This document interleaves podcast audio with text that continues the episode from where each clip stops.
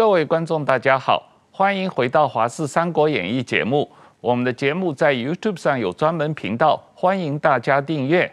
最近有一个新的国产电影《油麻沟十五号》在全台上映，受到了很大的关注。今天我们特意请了姚文志制作人来跟我们谈一下这部电影。姚先生你好，浩哥你好，呃，石板兄你好，啊，石板先生好，姚先生。呃，首先恭喜你们电影上映的这一段时间，它票房好像收入很不错哦，在国产片中是排名第一的。那这个电影，呃，拍摄一九五零年代台湾女性政治犯在绿岛的受难的情况啊，这个他们主要是思想再教育，所谓思想犯。那当初，呃。你为什么会选择这样一部政治敏感度非常高，呃，但是商业市场接受度可能会比较低的 这样一部电影作为你当制作人的第一部电影，这是一个很大的冒险吧？你刚刚说，呃，票房收入很不错哈，嗯、呃，跟观众朋友报告，票房还不错，收入还没看到，啊，因为呃，这个电影市场啊，大家知道这个票房。呃，进到市场里头，呃，电影院呢、啊，它其实会会 share 一半啊。对。那我们我们票房大概要要符合成本啊，可能要高达这个一亿两千万以上才会打平。对。对，所以我们现在的票房，呃，两个多礼拜以来大概是呃会接近两千万，但是。嗯应该只是零头，对呀，对，还要再努力了，还有还要再努力空间啊，还有很多。不过因为因为这就牵涉到你问的第一个问你的问题哈，那个我一直觉得说，呃，台湾有过去这一百年来的很多的呃政政治社会哈这个巨大的变化哈，那它应该要拍成很多的故事啊，台湾的民众应该有这些。呃，以台湾主题啊，尤其是历史演变的主题的电影或电视剧，嗯啊，那因为两千零五年我当新闻局长，我就很关注这个问题啊。那我觉得等了快二十年啊，嗯，几乎没有人呃有有比较有系列的或者比较大规模的哈的愿意来做这方面的尝试啊。所以我我就嗯，解严以来三十多年，对，都没有类似的电影了。呃，其实我们现在最经典的就是，都一九八九年，嗯，悲情城市已经三十三年了，然后他明年要出复刻版，嗯。嗯，就你想想，哎，一个复刻版大家那么重视，啊，那三十几年过去了，就悲情城市，或许白色恐怖的有二十四年前的超级大国民，嗯。啊，那这两年有一部呃反校，说是谈白色恐怖，但是呢。呃，反校它其实是在游戏的 IP，然后它呃强调的是惊悚的类型片，嗯嗯，那它其实是以惊悚挂帅，那那呃白色的恐怖的部分只是它的故事的背景，嗯嗯。啊，所以呃我在思考台湾的电影电视的的发展，我觉得呃第一，台湾人不能自己不说自己的故事，嗯，就你回顾回顾过去，台湾常常讲说我们有。我们亚洲很民主的国家啊，那我们有百分之百的言论自由啊，那言论自由其实是新闻自由、创作自由啊、表意自由，各种自由，你能够你能够没有阻碍的啊，能够尽情的发挥，那才是言论自由的真谛啊。但是呢，电影电视因为它的投资比较大，它对市场的呃考虑非常敏感，风险很高，但是哎。突然一晃三十年过去，我们就没有什么作品呢，真的没有什么作品。这这我这我，尤其是我当过呃新闻局长，在我心里，我我觉得嗯弯呐哈，台语我不知道你听得懂，不甘愿，就不甘愿台湾为什么会没有这个故事啊？那为什么会没有作品啊？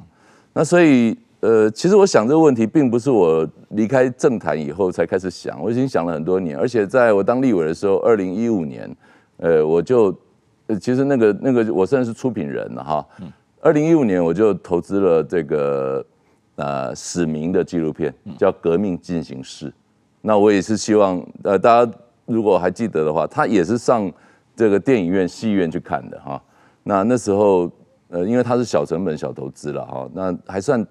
还算哦，在以各种力量去拜托大家进电影院看啊，那还算打平，还算打平啊。那我现在的目标也是这样，我我觉得说，那我现在是戏剧啊，它的投资更大啊，这部戏投资了这八千多万啊，那它能够呃进到主流的戏院，那我用各种外部的资源啊，包括过去我在政治上可能累积的一些朋友，或者是大家一起来支持啊，所以。呃，这个是我做的一个，呃，第一个当然就是说我我认为说台湾应该有自己讲出自己的故事，必须要拍成啊电影或电视。第二，我希望说这样的路线要打进主流市场啊。我当然知道风险很高啊，但是我希我我其实是要邀请啊更多的好朋友同意说，呃，台湾人讲自己的故事，台湾人说自己的故事这个事情呢，不应该被忽略啊，应该。应该得到支持啊，所以我是往这个方向去努力哈。那当然，呃，这个票房现在一开始还不错，好，但是最后还差很远啊。我对他的形容是说哈，好像我我好不容易我报名，我我报名到了这个东京马拉松或者是波士顿马拉松，这马拉那个长跑大家啊，或者台北马拉松报名报上了，那前面呢拉拉队也都替我加油。但是我还有四十公里要跑，所以要拜托大家支持。当然了，这个这个票房最终好不好，很大程度上是取决于这个电影本身是不是好看嘛。啊，是。那这个电影，呃，石板先生和我都刚刚看过啊，这样一部高度政治性的题目啊，我我是很佩服这个导演了啊，导演周美青导演，呃，好像他也是编剧嘛啊，那他。呃，说的这个故事，实际上拍出来一部是一个比较大众化的讲故事的浦东级的电影。呃，我自己感觉他在尺度上拿捏是非常克制的，非常有节制的这样一种情况。呃，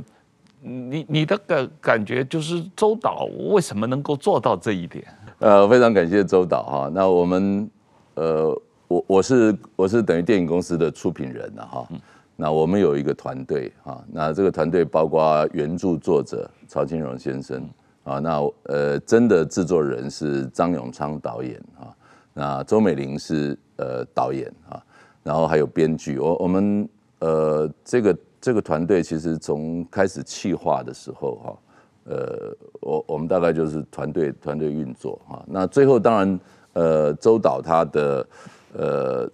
呃，拍摄的专业哈，还有他在编剧的安排哈，他当然是发挥他这个最大的角色，我们也给他那个最大的空间啊。不过，在他发挥这些空间之前，我们有几个考量嘛哈。第一，这是有关于女性的电影，嗯啊，所以呃，周导过去在处理性别议题很多电影，他的表现非常的杰出啊，而且他呃女性导演她的。呃，细腻、温柔跟敏感，嗯，我觉得他可以把这个题材呃处理得非常好啊。那第二，呃，我们其实有给他一个，我们有一个任务了哈，就这个任务就是刚刚讲的哈。哎，我说哎，这个这件事情呢是最重要是要打进主流市场，要接受市场考验的啊。这是我规划一系列呃题材，它很重要的一件事情。所以他恐怕，哎、欸，他不能变成是限制己，啊，所以有些东西他必须，呃，透过说故事的方式啊，不要不要呃排除了一些民众啊。那希望第二个是说，哎、欸，他进入主流市场，他可能是需要呃给年轻的朋友来看啊，因为这个故事呢，我英文片名叫 Untold History，嗯啊，是一个过去的禁忌敏感的啊，大家不敢讲的。那怎么样讲出来，让下一代能够透过两个小时之内了解一九五零年代台湾的处境跟历史？我觉得这是很重要哈。那所以呃这些原则底下，我想周导周导他的经验、他的他的专业的能力哈，他的呃他的艺术的表现啊，那我们这个通俗市场的要求，嗯啊，我觉得他他做他真的做到了一件事，就是他把。这些你刚刚说的说平衡，嗯，那他把呃他把这些东这些东西做了一个非常好的铺排啊，讲故事非常的流畅，嗯。啊，然后呃呃该该动人啊，该流眼泪的 啊，我想他也都。都处理得很很好，他故事很感人，但并不煽情，在我看来，嗯哼，呃，就是你你你可能我不知道石板先生你看的感觉怎么样？我当然这样，像韩国片有不少讲到这种呃白色恐怖的这种片子，常常有时候会比较煽情嘛啊，这个呃电影它实际上很感人，但是并不煽情。啊，对我我也有这种想法，但是我觉得这个韩剧有韩剧的独特的文化，这个是一般人也是学不来的，而且有的时候煽情的人，有的人喜欢，但是有的人会反感嘛。就是我觉得这这是每个人的处理手法了。当然，我刚才讲的就是台湾就是缺乏自己讲述历史，这个确实我非常感到感同身受。就是说，因为我在日本嘛，日本 NHK 有个。大河电视剧嘛，对，就把日本的历史翻来调去拍了无数遍啊，像什么源义经、源义经啊，什么丰臣秀吉啊，什么坂本龙马啊，已经不知道登场多少遍了。有时候是那个，就是有时从这个角度写，有时从这个角度写，写的大家已经看的，已经找不到原来的历史人物什么形象了。但是说不停的在讲述自己的历史，所以说就是每一段基本上历史，在日本的你都可以看到它电影、电视剧各方面。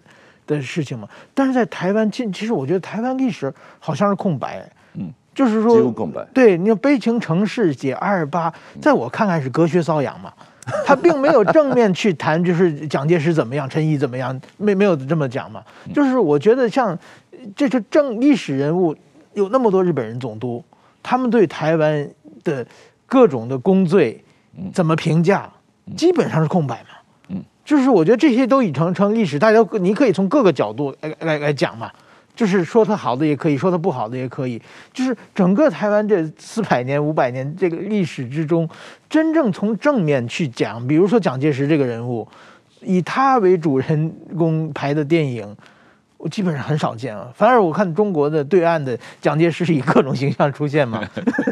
对不对？一到台湾以后，现在已经自由了嘛。当然，两蒋时代没办法排这个，我可以理解。但是我觉得台湾真的有很多东西可可以做的啦。嗯，就是说，真的历史这个大叙述的电影这这东西，比如说中国，呃，现在过前几年我在呃在北京的时候看到中国也是拍就是一个建党大业，嗯，一个建开国大典，这两部大片嘛。当然那是属于中国共产党的大败宣啊。但是。即使你是大败宣，你也要还原很多很多的历史嘛。这个电影留在历史上，让别人去评价。但是我觉得这是一个，在某种意义上是这一代人的责任嘛。就是也许你写的是错的，也许你的政治角度是非常非常偏颇的，但是说你把它留下的话，就至少能留下很多东西，让大家可以客观了解你这个时代嘛。对这一点，我觉得也也许当然台湾的市场是可能不是很大的，这种大制作一下去的话。这个可能就是说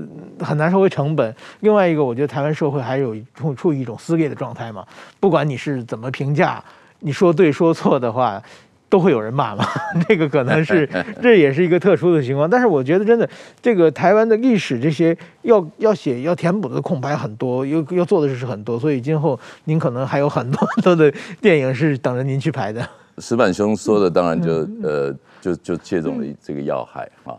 呃，确实是这样了啊。他的他的拍这个电影的发心就是说，台湾不能不讲自己的故事啊，那不能回避敏感的题材。嗯，那如果你什么都回避，呃，其实 你刚刚说是隔靴搔痒啊，呃，那个就是看大家怎么形容了哈。我这我觉得我们我们大概呃，即使有哈，也多半都是擦边球啊，擦边球多。啊，那这部戏我希望，我希望提供一个叫做叫做直球对决。对对对，这我在直接直接在讲。对对，这个呃，流氓沟十五号，他在讲绿岛的思想犯他的集中营里面的故事啊。那他他的后面很清楚的啊，恐怕是台湾的电影电视里面第一部吧，就直接蒋经国的角色，对啊，蒋介石的角色，嗯，在这故事里面。啊，我我们我们非常清楚的看到啊，事实上在那样的独裁体体制底下，这个所有人都是受害者啊，所以我想呃这个部分我们是，我们是，我认为我们是是做到了啊。那导演当然在在这样的一个这个历史叙述里面哈，他知道他知道台湾社会这个有很多的分歧。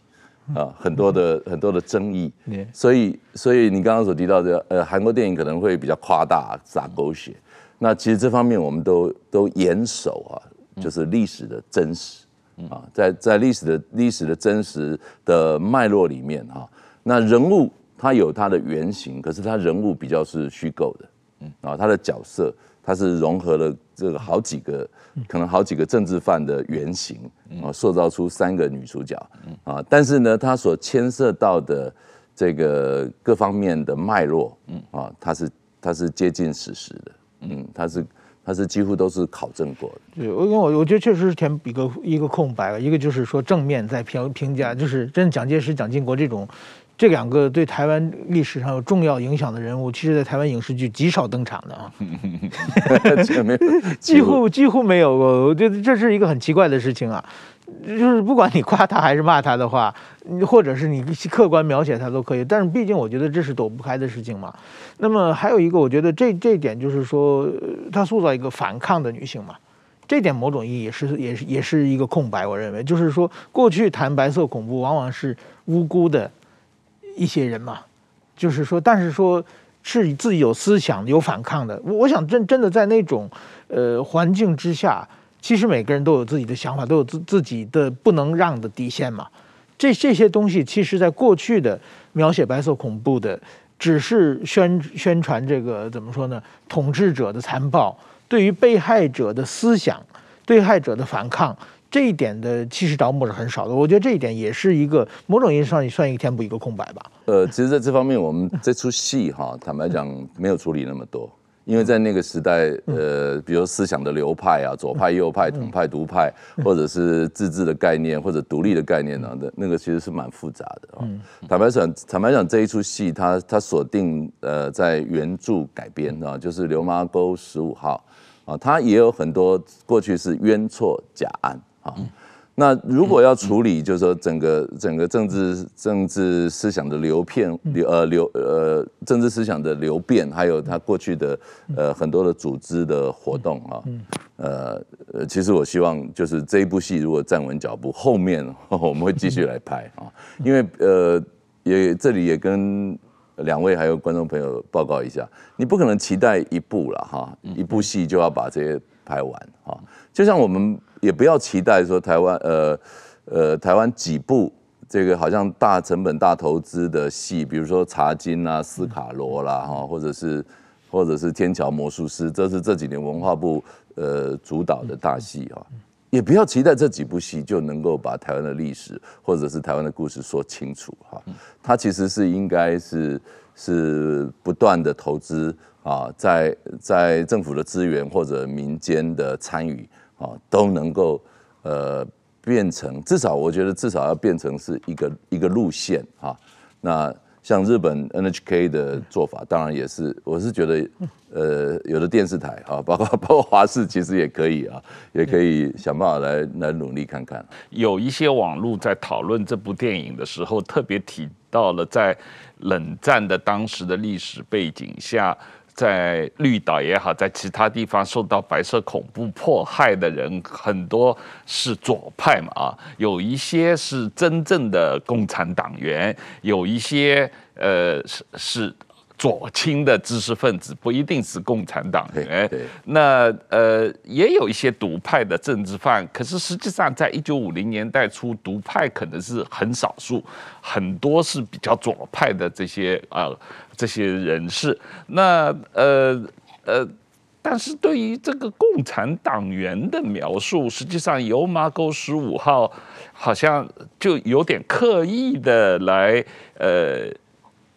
减少或者回避这种党派的争议啊，而是主要诉诸在基本的人性方面，比较诉诸在这个呃族群的多元性、语言的多元化方面，那我当然理导理解这个呃姚先生和编导的这个用心良苦啊，但是呃这样回避这个当时的这些共产党在这个呃白色恐怖底下的的这个实际的状况，似乎有点有点可惜吧。呃，不可惜，一点都不可惜啊！这几个角度跟这个浩雄报告啊。第一，他是原著剧本改编啊，他讲的是绿岛女子中队啊。那女子中队以外，当然我刚刚我刚刚也其实提到了哈。在那个时代的的左派，他当然有有活跃的，有参加组织的，有就是本身就是共产党的啊，也被在国民党定义下的真的匪谍还是假的匪谍，各种都有啊。但是，呃，这些这些能不能在这里面能够说清楚？我觉得，我觉得是第一是不可能的啦，哈，不可能的。这一出戏里面，他非常非常直接的处理的一个事件就是。这呃，女子这绿岛发生的，被国民党形容为在狱中再叛乱案，嗯。啊，狱中啊，传传纸条或者是呃互通声息串联啊，就就判死刑，最后就是处死，绿岛处死了十四个人，嗯。啊，那这个部分我觉我觉得我们讲的非常的直接清楚，嗯，蒋介石、蒋经国的角色也非常清楚，嗯。啊，但是戏里面啊，他其实着重在。呃，女的受刑人啊，她在中间，她可能可能她她人她的人生的考验啊，人性的挣扎，或者她情感的的互动流露啊，我觉得那个是那个是重点啊，这第一个，第二个，这个左派在那个时间点哈，我坦白说哈，真正真正的这个左派啊，两个两个出路。啊，真正那个时候，呃，一个就是呃，大概他眼明手快啊，其实呃也逃离了逃离了台湾啊。一个呢，其实蒋介石枪毙了非常多，嗯，啊，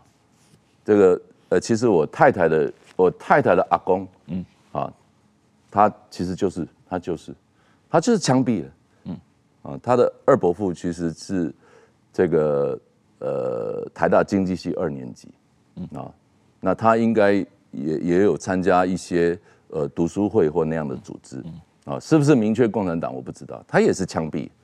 事实上进到绿岛的哈是冤错假案的最多了，嗯，叫做冤错假案，嗯，啊，那如果要讨论那个时代的左派或者那个时代的呃呃统独思想的源流哈，它其实有很多问题。第一个，第一个，它可能要另外一部戏，嗯嗯。嗯，其实。要拍谢雪红的，呃的很多导演，我知道很多，嗯。啊，那是那个是另外一部戏，嗯，如果以他为主角，他牵涉到的，我我觉得，呃，我们非常欢迎，那那时候好好来讨论，嗯，对不对？好，那。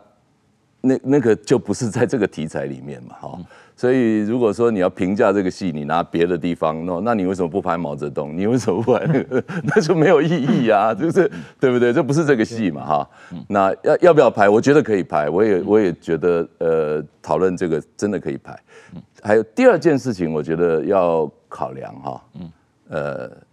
比如说我们现在说，哎，维吾尔的再教育营。跟七十年前的绿岛，嗯，哎，是异曲同工，大家可以互相比拟，嗯，啊，哎，但是七十年前的这个台共，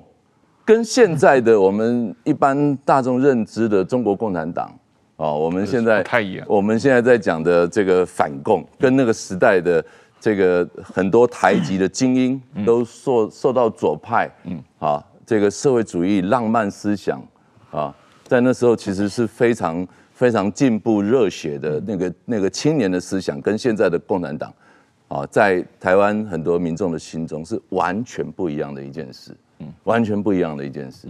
啊，不要期待我在流麻沟十五号里面要来处理这么巨大的问题，哈。这个这么巨大的问题，恐怕要拍一百部戏来来处理吧？对，对不对？而且我我也觉得这个就是左派的问题啊，就是台湾的共产党，就是当时特别是这像女女子中队这些人的，呃，按照我的理解啊，我觉得就是说，当时其实呢，就是说他们可能是对突然间来一个暴政的国民党政权，他们对国民党政权的高压统治有不满，然后呢，他们周围可能有很多的反抗者，那么当时反抗国民党最大的力量就是对岸的共产党嘛，这个自然是敌人的敌人就变成朋友了嘛。对，这这个是就是常识来说嘛。其实他们对共产主义、对共产党理解是非常肤浅的，但是他们只想反对这个眼前这个暴政不满的话，对对岸的就对对或者对共产主义是有一种向往，或者是把共产主义变成一个进步思想连变成连接大家的一个手段而已啊。其实我觉得他们与其说是真的，就是说是。是左派，不如说是他们对国民党的统治，当时统治手法有反感的一群人，他们作为反反感的、作为反抗的手段、对抗的手段，或者或多或少的介入了这这些左派思想，这种我觉得是一个现社会现象啊。是。那我觉得这个故事很讽刺的，就是说啊，大部分就是讲了很多就是讲日语的台台湾人嘛，这些人我们想他们应该在过去在，就是说国民党来之前。他们跟共产党是没关系的嘛，他们的生活嘛，呃，但是说呢，国民党来了之后呢，强迫他们反共嘛，强迫他们写血书啊、刺青啊，强迫他就是他们那国民党是在在大陆在中国被共产党打残了跑来的，跟共产党深仇大恨。这些台湾人跟共产党没关系，但是强迫他们必你必须反共，把反反共变成一个强制的一个道德的一个最高标准来去强制要求他们。但是很讽刺的是，这国民党现在要求是跟共产党去谈嘛，所以今今天还是这个政党。我所以，我我觉得这个有一种让台湾人感到哭笑不得的一种非常讽刺的东西的话，我觉得这种这种价值观，当然说如果你细分的话，有各种各样。这我讲很多台湾人应该看到电影的话，会有这种感想啊，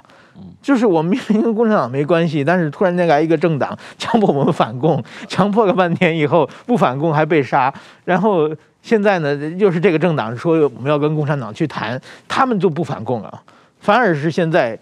领导这个台湾本土的政党民进党是加入了反共的力量。我就所以说，我觉得这是一个很很讽刺的一个台湾。台台湾历史上限定的一个一个或者说是闹剧的一种。一九三零年代开始，台湾左派的知识分子，嗯，实际上呃向往共产主义，呃社会主义，呃主要是向往社会主义，同时他们也有蛮强烈的大中华思想，所以他们当时实际上是反日，从反日开始向往中国，然后到后来变成就是呃。支持中国共产党这条线路的人还确实是有的，当然从来不是社会的主力啊，不是人数很多的。但是蒋介石来了以后，特别是呃一九四九年以后，抓了一大批的这个共谍也好，或者共左派分子也好，里面确实是有一批铁杆的共产党的人，这也是有的。有有有。啊，有的，只不过就是说。冤假错案很多，就像姚先生说的，这个我也同意啊。只不过，但是我的意思就是说，呃，我们电影，我理解这部电影有困难讲讲述这么复杂的历史啊。但是我我是觉得，在这种电影里面。难道没有一个空间可以表现出一个真正的共产党员的形象吗？女主角严水霞，她是参加社会主义青年同盟呢，她明显的是一个左派的知识分子。可是我觉得在电影里面处理她，同时她又是在信耶稣，又在狱中呃叫难友来读圣经，我我觉得这有一点矛盾哎，我觉得呃。左非常左派的社会主义的左派的先进分子，同时又是忠实的耶稣的信徒，宣导圣经给人，这个有点冲突啊。共是这个一般这个现所谓比较。比较激进的左派是不相信耶稣、不相信圣经的。呃，我不认为他是我们要描述说他很激进的左派了哈。我刚刚我刚刚在讲说，你要描述那样的一个一个清楚的呃一个戏的角色啊，那他可能是另外一部另外一部戏啊，另外一部戏啊。那他这里面他呃呃，当然有加入了他的的信仰哈。那大家会可能会感受到几个几个角度，其实台湾也有一支在整个台湾的民主改民主化的过程里面哈，比如说呃基督长老教会，它也有很多很多这样的知识分子，呃，他一方面是基督的信仰者，一方面他有非常强烈的改革的意识。啊。那这个这个东西都是都是台湾的过去的呃现状，而且为数不少。啊，所以我想他呃在这个戏的的这个角色的安排里面哈啊，应该是在处理啊，应该是在处理这个蛮大的蛮重要的一一支这个基督的信仰者哈。那对，那其实我再我再提一下哈，就是说张长美。是在《流麻沟十五号》，如果你看过原著的话，哈，它是一个很重要的这出戏里面的原型，那他也是当年最年轻的政治犯，嗯，那呃大概去看过电影的，大概呼之欲出了，但是，但是呢，呃，他讲了一句话就是非常清楚的，他说这个蒋介石呢，哈，宁可错抓九十九，啊，不愿放过一个。对。啊，就是杀一儆百的概念，啊，杀一儆，然后然后他就是那个九十九之一，啊，那他看到的很多呃很多人，包括后来她嫁给她的先生，只不过是讲了讲了一句话，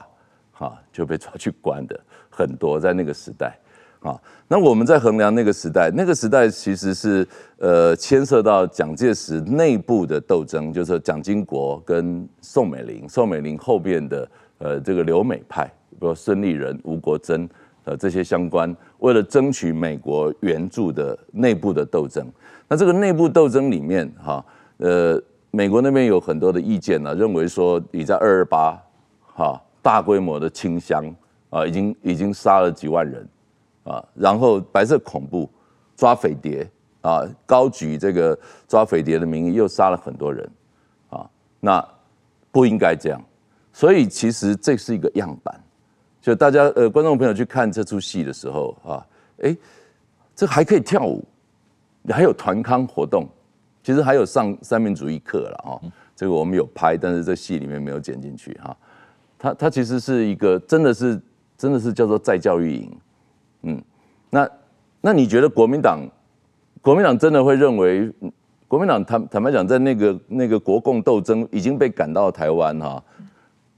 他们是看到匪谍，在我在我看啊，这个独裁者看到匪谍啊，真的是匪谍，他是几乎他根本不用送到绿岛了，他在这个青岛东路三号军法处，他就直接拖去斩了，哎，像这样的人很多啊，那真的送到绿岛的，其实我大胆说，我看那么多这个资料，连国民党连蒋经国都知道这些人，其实啊冤错假案很多了，哎，这里面包括现在。呃，这浩哥您您清楚吗？啊，包括包括洪秀柱的爸爸也在啊。对啊，哎，包括我我以前念呃，我看到国民党以前在政大很多哈、学政治学的老师，他其实只是不同派，他就直接丢到绿岛，啊，他他其实是是国民党一方面作为跟美国交代的样板，一方面他稍微缓和的处理啊这个这个。呃，政治上啊，不同的不同的的对立的群体哈，那个他他其实是做一个调控啊，其实在我看啊，在我看，那真的真的参加左派组织或者就多半都早就已经枪毙了，嗯，枪毙的人非常多啊。是。对，另外一个我我我觉得台湾的，就是说在在中国的话，比如说信共产主义和信基督教，在中国是完全是两种人嘛。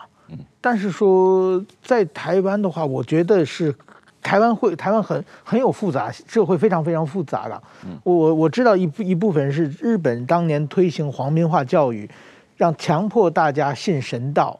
所以有一些反抗的人不想信神道，我就偏偏信基督教。这些人他们是对强权有反抗心情，那等于说国民党来了，那我也参加社会主义同盟，就是我我就是我就看你看这个外来政权，看你们统治我不顺眼。这这些人混在一起是蛮多的，我觉得蛮蛮有意思。就是李登辉年轻也是左派嘛，嗯，李青年轻时他也参加就是共类似共产主义的一各种活动嘛，嗯，那么他后来也是基督徒嘛。然后他后来又说什么共产党再大不如老爸大嘛，对不对？所以说李登辉他是一个很复杂、很符合台台湾人的形象，就是他的这个，因为台湾长年以来台湾人很难决定自己的命运嘛，所以说有很多的外来思想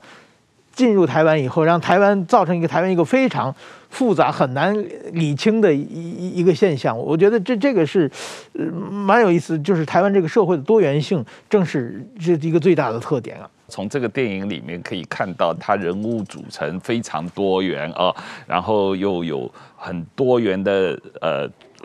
族群，又有很多元的语言，它里面的每个演员。演员在不同的场合讲不同的语言，这种沟通也是非常让人这个呃印象深刻的啊。这个表现得非常的这个，我我觉得处理得非常好。对导演来说，那呃有我有看到评论说，这是你在试图透过历史的叙事，要建构一个国族的论述，呃，是这样吗？呃。我我觉得没有没有那么伟大了，没有那么伟大。但是，嗯，其实我跟曹新成曹董聊过了啊。我我觉得从这个角度来回答你的问题，呃，我他他现在呃支持说我们要备战，那备什么战呢？就是认知作战，嗯啊，然后还有部分的民防啊。那因为因为台湾是是这个网络攻击假资讯啊。在认知作战啊是非常严重攻击，被受遭到攻击的国家啊，那当然来自来自对岸啊。那我的看法是，这个部分当然哦，我们要要准备，而且我们应该大家要对媒体的试读、对资讯的研判啊，大家都要有基本的了解跟尝试啊。那或那或者是说，呃，可以。可以提供正确讯息的，不管是来自民间或部呃政府部门，这当然要要加强啊，这是认知作战。但是，呃，我觉得这恐这是恐恐怕是比较比较理性的部分啊，但是比较感性的部分，也就是说，你对你对你身处的土地啊，到底到底提供给呃你什么样的历史的认知、心理的认同啊养分？我我觉得他需要透过透过不断的 story 哈，我想我想日本日本的大和剧，我我想他们的用意就是这样，呃，大家透过透过戏剧的节目了解自己国家的发展的过程啊，然后呃认同的投射，这些都在都在这个大和剧里面啊。那尽管观点不同，大家都可以讨论啊。那现在我我所说的呃一系列的电影。我我我其实也希望啊架构这样的路线啊，那你说他是国足国国足的的这种，我觉我觉得现在一部电影，我觉得绝对还不是啊。如果我拍了一百部，那那我觉得你可以你可以下这样的的定义啊。但是他我我要拍的也不是全都政治啊。其实我规划另外还有一部是是呃用特效来做台湾黑熊。嗯，黑熊的故事，嗯，那它可能有爱情，有生态啊，有我们的这个动物的保育啊。当然，他也希望它是，因为它是黑熊，它它是它是非常可爱，是希望阖家可以看的啊。那嗯，它是台湾的的特有的物种，嗯啊。那它会不会是架构国族主义的一部分？我觉得也可能是，好，但是其实也不用给他那么大的、那么大的这个那个严肃的呃这个这个这个帽子戴上去了啊。嗯，但我觉得就是说台湾自己的故事啊，综合起来，综合起来啊，嗯，它它必须是我们的一个呃在地的电影电视发展的路线，而且坦白讲，我也觉得它必须是一个台湾。哦，就像就像你觉得这个市场可能太小，可是不小啊，两千三百万的人口，在北欧很多国家，他们的故他们的电影电视，他们是层出不穷的，啊，嗯，哎，他们他们人口大概六百万哦，五六百万左右啊，哦，北欧很多国家，所以台湾台湾不必觉得自己的的市场小啊，台湾必须有有很清楚的啊，在迈向独立自主国家这个过程里面啊，这样的一个一个故事，这样的一个文化建构，呃，坦白说，我是我 我认为，我认为哦，这是这是。第一个是我觉得这电影，这台湾人都都应该来看一下。第二哦，政府部门应该要应该要调整他的心态，其实应该要投资更多啊，应该此起彼落，大家一起来努力。这个民间的力量来努力这个问题，我想多问几句啊。嗯，就是说，呃，我有看到你在其他媒体的访问中有谈到哦，这个因为很多投资者或者明星演员，甚至于外国的串流平台，他在呃，选不选用这样的政治性题材的电影的时候，他们都会担心中国市场嘛，所以心里就有了警种。你说这个警种已经从台北移到了北京，那这个过程会不会影响你融资、发行、呃制作的各个方方面面？所以他他前面的筹资其其实是非常困难，嗯、非常困难的。对，那也也正也正因为困难，所以这部电影它的募资呢，它它越来越走向这个呃小额的哈大众的集资嘛。嗯。啊，所以我们的比如说我们的股东就是呃三百万一股，嗯啊，那个那在我们里面已经变成是大大股东。那后来我们还进行群众募资，嗯啊。那后来我想也不要三百万，只要愿意支持的都都都加进来嘛哈，所以他呃他其实是靠着民间的力量哈，呃慢慢的慢慢的这个呃凑足了这样的经费啊，来拍摄，当然还有借贷，嗯，那我们当然也有争取政府的辅导金嘛哈，所以这个过程这个过程呃真的是一个挑战跟困难的哈，那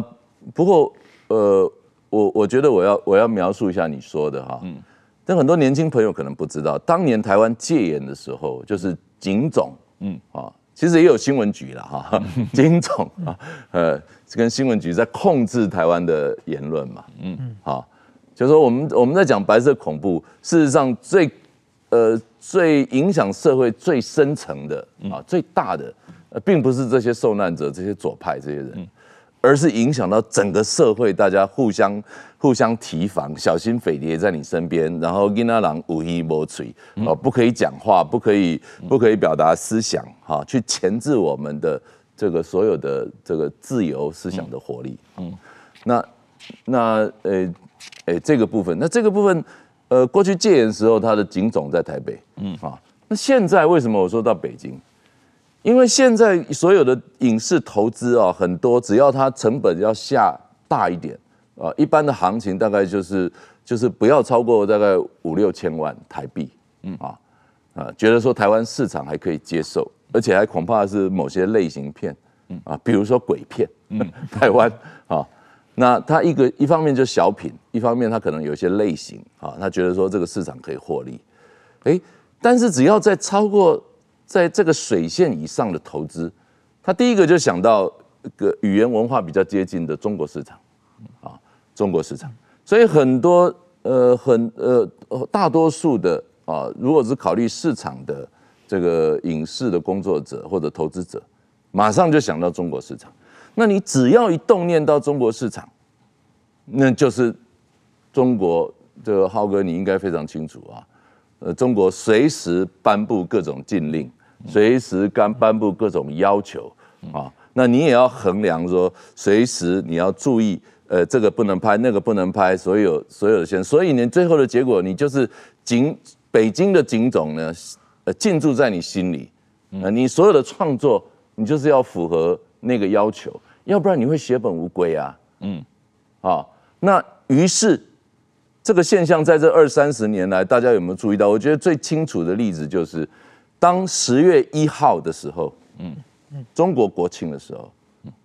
台湾的很多比较成熟的、比较红的、比较知名的明星，嗯，他都要在中国的微信上面写“祖国生日快乐”，嗯，哎，今年的用语叫做呃“中华盛世，国泰民安”，这是今每一年都有通关密语，嗯嗯，啊，但是十月十号台湾，嗯。现在这个台湾这个中华台湾这个中华民国台湾，哎，那是。好，不管它这个名称怎么演变啊，哎，呃，这个这个日子呢，这些明星全都躲起来，对，找不到，有没有？嗯。这个在这个明星找找不到，那为什么？其实这个是非常清楚的啊，因为因为整个市场投资的数字其实那个没办法调查清楚，但是从政策上，从这个呃呃比较 比较具有商业指标的红的啊明星的他们他们的的作为里面呢，嗯，其实已经非常清楚了。对，所以我为什么我说我们我们常常自以为我们有百分之百的自由，事实上我们的警总哦现在移在移到北京，尤其在电影电视这一块，嗯。所以我才说，我才说，那这个东西要有有人来挑战啊！如果没有人挑战，那台湾那持续这样下去啊！如果今年没有《流麻沟十五号》，没有没有姚文智来推这部电影，那请问我们会要等到那个《悲情城市》五十周年的时候，大家再来看吗？你拍这种《流麻沟十五号》类似的片子的这种政治片的话，对，明星演员就不会来演。因为他要考虑中国市场，所以他不会敢来演。呃，其实非常感谢哦，我们能愿意来参与的这我们几位年轻的演员，嗯啊，他们或许呃，其实他们知名度也还不错了，嗯。我觉得台湾的年轻一代的影像工作者，呃，我这一我这一次这样的这个戏，呃，我真的由衷的敬佩，嗯。嗯，